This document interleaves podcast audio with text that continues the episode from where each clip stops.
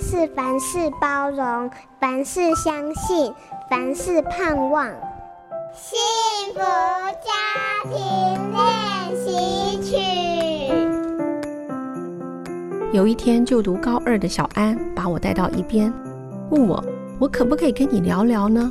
当下我以为发生了什么事，因为小安看起来不知所措，支支吾吾的。过了一会儿，才不好意思的说：“最近喜欢一个女生。”我马上露出开心的神情，说：“很好啊，喜欢异性很正常。”这个回答给了他一个定心丸，一股脑把对那位女生的感觉全部都说给我听。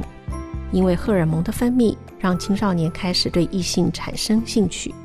但在今天资讯发达、互动频繁的社会，青少年可以用 MSN、脸书、微博或 Line 等网络工具进行交友，他们的互动模式比以前更容易也更复杂。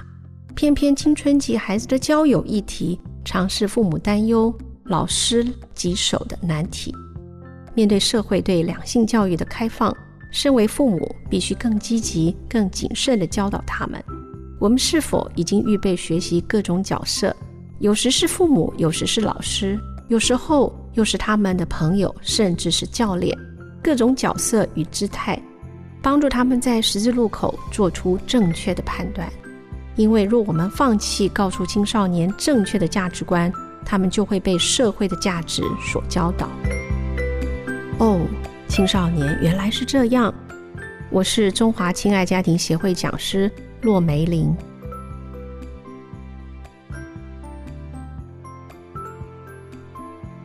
本节目由好家庭联播网台北 Bravo FM 九一点三、台中古典音乐台 FM 九七点七制作播出。